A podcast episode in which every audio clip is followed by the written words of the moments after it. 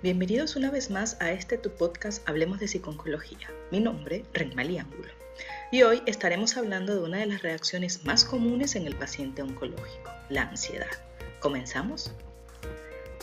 Toda enfermedad y el mismo hecho de enfermar tienen aspectos psicológicos y sociales que influyen en la aparición, curso y pronóstico, por lo que es muy importante tratar de establecer relaciones entre aspectos psicológicos, sociales y biológicos como desencadenantes de una enfermedad, más que una reacción única de causa-efecto. Enfermar supone enfrentarse a un mundo hasta entonces desconocido y negado todo individuo cuando enferma experimenta una serie de reacciones emocionales ante la enfermedad que el médico debe considerar. Existen muchos factores que intervienen en esas reacciones entre los que destacan la personalidad del paciente, su edad, el tipo de enfermedad, la familia y los amigos, el hospital y la personalidad del médico y demás profesionales de la salud. Enfoquémonos por un momento en qué es la ansiedad. La ansiedad es una parte de la existencia humana todas las personas sienten un grado moderado de la misma, siendo esta una respuesta adaptativa.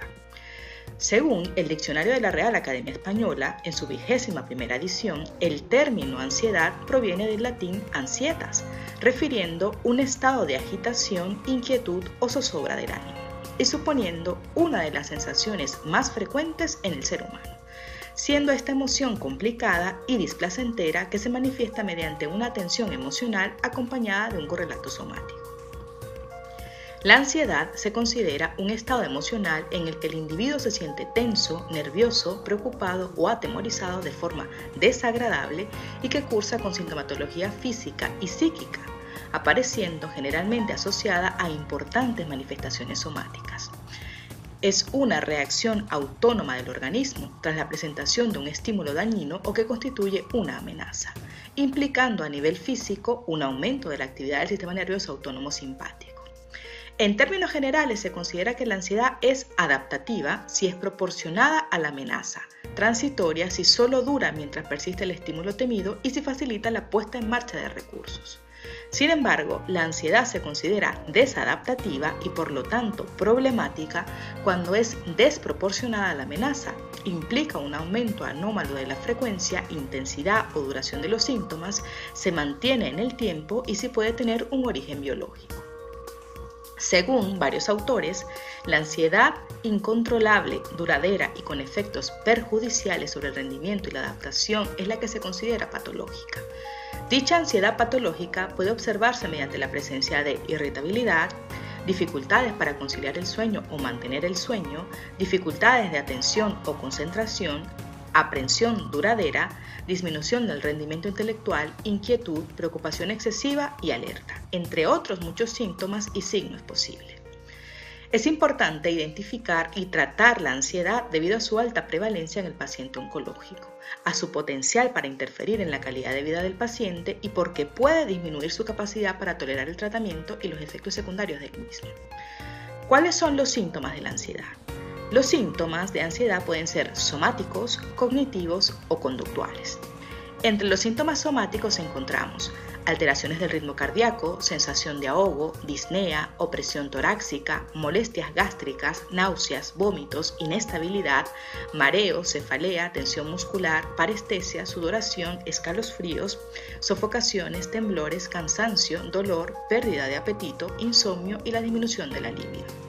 Los síntomas cognitivos están más relacionados con los pensamientos negativos, distorsionados y recurrentes acerca de las enfermedades, el pronóstico y el tratamiento los miedos acerca de la muerte y la dependencia de los demás, sobre generalizaciones, catastrofismos, magnificación de los aspectos negativos y minimización de los positivos, abstracciones selectivas, indefensión, pensamientos de culpa, desrealización, despersonalización y el miedo a perder el control y volverse locos.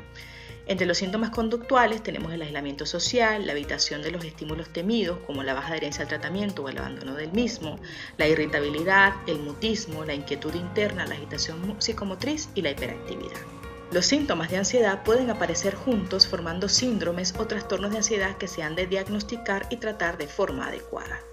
Los trastornos de ansiedad crónico, como el trastorno de ansiedad generalizada o el trastorno de pánico, pueden verse intensificados ante el diagnóstico neoplásico o el tratamiento. La fobia específica, como la fobia a la sangre o inyecciones, o la claustrofobia, pueden interferir con el tratamiento, causando baja adherencia o el abandono del mismo. En el paciente oncológico es frecuente objetivar la presencia de síntomas y signos de ansiedad que si bien son significativos y generadores de gran malestar emocional, no llegan a cumplir criterios diagnósticos de trastornos específicos. Pero es común preguntarnos, ¿qué causa la ansiedad? Entre la causa psicológica más frecuente de la sintomatología ansiógena encontramos la percepción de cercanía de la muerte, el miedo a la evolución de la enfermedad y las falsas creencias asociadas a la misma, problemas emocionales como la anticipación del sufrimiento propio y de los allegados, la dificultad para ventilar y expresar sentimientos, los temores y preocupaciones, la sensación de pérdida de control, problemas sociales de tipo económico como la pérdida de empleo, la baja por larga enfermedad o la incapacidad laboral, familiares de relación interpersonal, problemas de índole espiritual y existencial, crisis de creencia, necesidad de trascendencia y problemas del entorno como pueden ser la privación o el exceso de estimulación, el aburrimiento, la falta de cuidados o la sobreprotección familiar. Hablemos ahora de cómo se trata la ansiedad. El tratamiento de los síntomas y trastornos de ansiedad debe ser multimodal e interdisciplinar, englobando medidas farmacológicas y psicoterapéuticas. La psicoterapia de soporte emocional y las técnicas cognitivos conductuales son la base de la técnica psicológica para el manejo de la ansiedad. Es importante que el paciente aprenda estrategias dirigidas al reconocimiento de los síntomas de ansiedad, la identificación de la fuente de los mismos y sus posibilidades de modificación, a modelar el diálogo interno mediante técnicas cognitivas de control de pensamiento, fomentar la prevención de respuesta, potenciar la atención selectiva y la distracción, manejar la sintomatología ansiógena, favorecer la resolución de conflicto y reforzar la asertividad. Para ello disponemos de una serie de estrategias terapéuticas como son la respiración profunda, la respiración abdominal, la relajación muscular progresiva, la relajación en imaginación, la exposición gradual a los estímulos temidos, la exposición interoceptiva, las técnicas de distracción, el entrenamiento en solución de problemas, las habilidades de comunicación o la asertividad, la reestructuración cognitiva, la ventilación emocional y la escucha activa, entre muchas otras.